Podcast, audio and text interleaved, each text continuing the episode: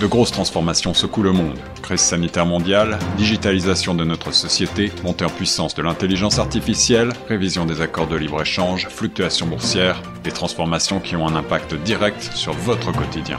Torontois et Torontoises, pour vous permettre de mieux comprendre ces mouvances, la radio Choc FM 105.1 vous propose un coup de phare quotidien sur l'actualité avec Tierno Soumaré. Écoutez Plein Feu Grand Toronto du lundi au vendredi de 8h à 9h sur Choc FM 105.1 en partenariat avec des institutions financières pour soutenir des entreprises noires. Le gouvernement fédéral investira dans un programme totalisant 221 millions. De cette enveloppe, 93 millions de dollars serviront au cours des quatre prochaines années. Selon Justin Trudeau, la pandémie a mis en lumière les inégalités qui touchent de manière démesurée les communautés noires au Canada. À ce sujet, Mme Annick Silencieux, directrice exécutive de Support Black Charities, nous fait l'état des entreprises noires et de leurs difficultés du quotidien. Bonjour, vous êtes sur les ondes de chaque FM 150 au micro de Tierno Soumaré sur votre émission euh, Plein Feu Grand Toronto. Et aujourd'hui, nous avons le plaisir d'accueillir Madame Annick euh, Silencieux, euh, qui est la directrice exécutive de Support Black Charities, avec qui nous allons nous entretenir ce matin. Bonjour, Madame Silencieux. Bonjour, Tierno. Merci, merci de, m'accorder cette entrevue. C'est un plaisir de vous avoir sur les ondes de chaque FM 150. Pouvez-vous présenter un peu aux auditeurs de chaque FM, s'il vous plaît? Euh, oui, donc euh, je m'appelle Annick Lancieux, je suis la fondatrice directrice exécutive de l'organisation Support Black Charity. Euh, c'est une organisation qui a pour but d'augmenter la visibilité euh, des organismes dirigés par des Noirs euh, au Canada et partout à travers le monde. mais comme je suis, j'habite au Canada avec le Toronto, donc, euh, j'ai beaucoup plus de rapports avec les organismes du Canada. Et je suis née à Montréal, donc j'ai quand même un, lien avec euh, Montréal euh, également. Et le, but de l'entreprise, de, l'organisme, c'est d'augmenter la visibilité. On le fait de deux façons. On essaie de construire un répertoire en ligne de toutes les, organisations qui sont dirigées par les Noirs.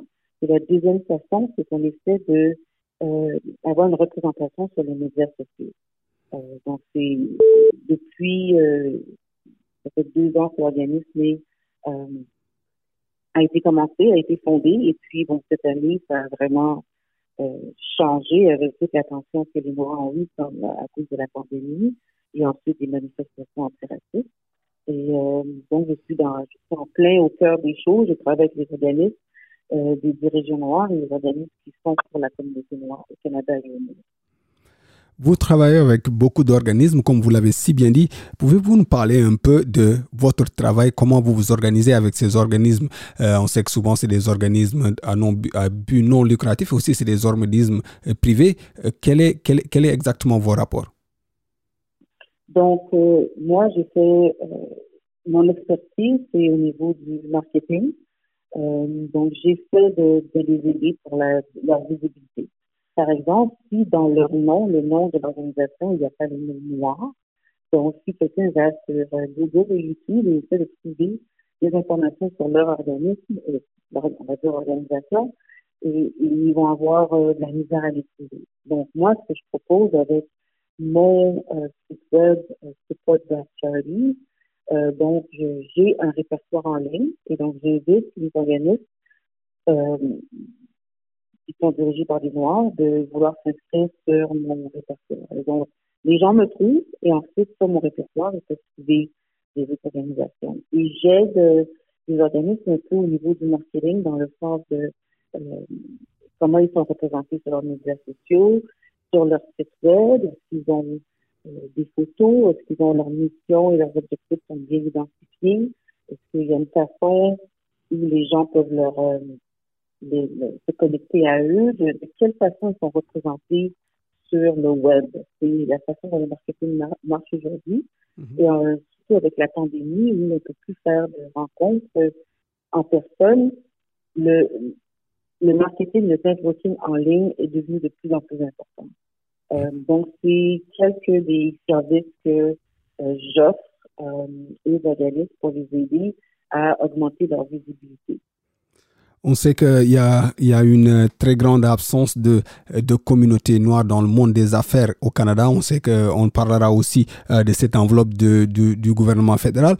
Mais quelles sont la plupart des difficultés qui fatiguent plus la communauté noire, surtout dans le côté business? Euh, dans le côté business, c'est vraiment euh, de mentorat. C'est-à-dire, euh, il y a des stratégies vraiment spécifiques au Canada et pour tous les pays dans les Caraïbes, en Afrique, aux États-Unis, en Europe. Chaque pays a vraiment des stratégies euh, très spécifiques euh, au point de vue euh, provincial ou fédéral pour commencer l'entreprise. Et, et c'est une, une, une, lacune au niveau des entreprises dirigées par des Noirs. Ce sont des informations qui, les Noirs la à accéder à ces informations-là.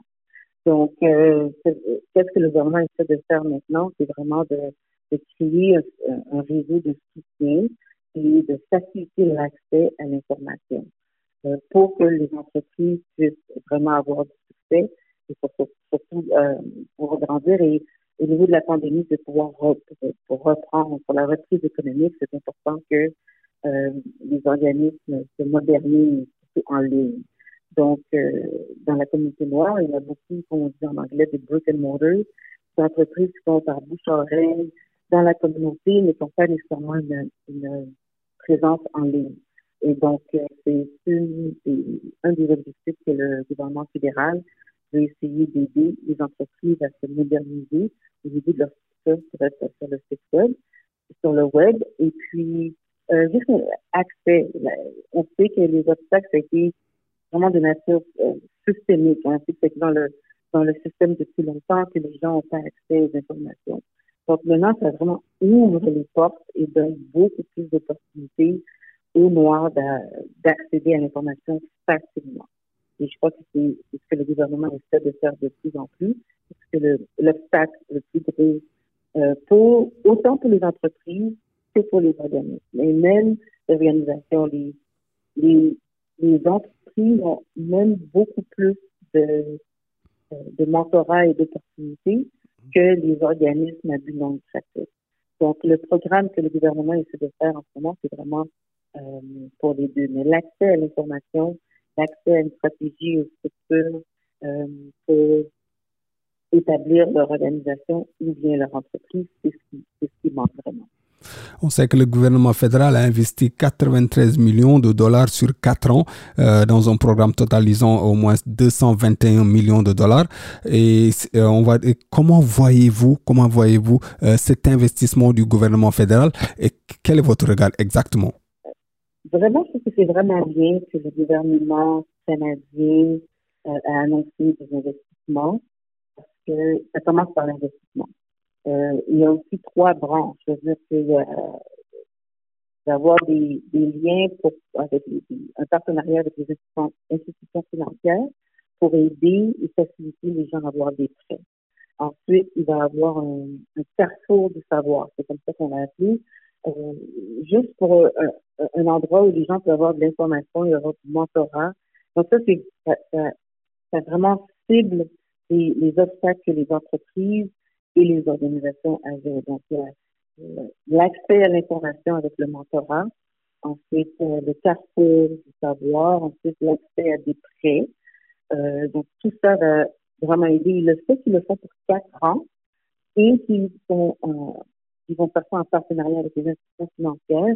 Et ça, c'est cinq institutions financières partout au Canada. Donc, ça, c'est, ça va, vraiment aider l'écosystème du euh, de des entreprises dirigées par des Noirs et des organisations qui vont être dirigées par des Noirs. Parce que si on peut les aider avec la reprise économique, euh, pour quatre ans, c'est vraiment un bon, un bon début.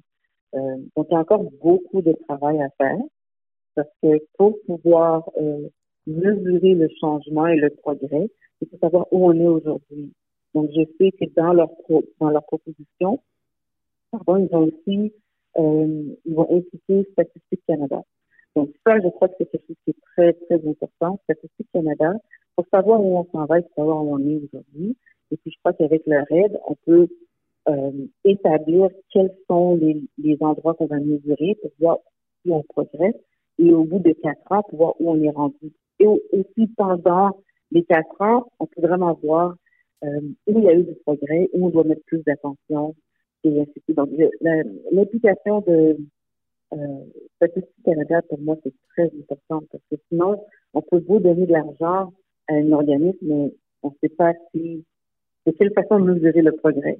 Donc, euh, je trouve qu'ils ont, ont un programme qui est assez complet. Et puis, euh, je, on attend, d'ici une semaine, ils vont donner plus de détails.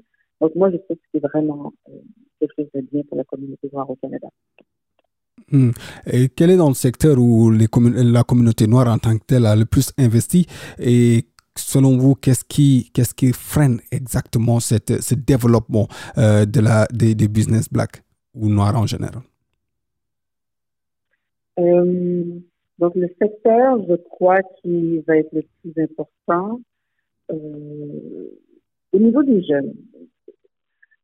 On, on, on, pense beaucoup aux jeunes, mais je trouve que les entreprises, je dirais les deux façons, euh, dans le secteur des, des, jeunes, des opportunités pour les jeunes, et puis maintenant que euh, la pandémie elle met en, met en évidence euh, à cause du, du, confinement, le système scolaire a complètement changé. Et puis, euh, il y avait des lacunes pour les communautés noires, les lacunes vont être encore plus mises en évidence. Donc, euh, c'est un secteur qu'on peut vraiment euh, utiliser les organisations qui sont déjà dans la communauté, qui aident les jeunes. C'est un secteur qui va vraiment aider. Ensuite, pour les entreprises, ça, parle beaucoup de, de l'économie de l'état financier d'une communauté.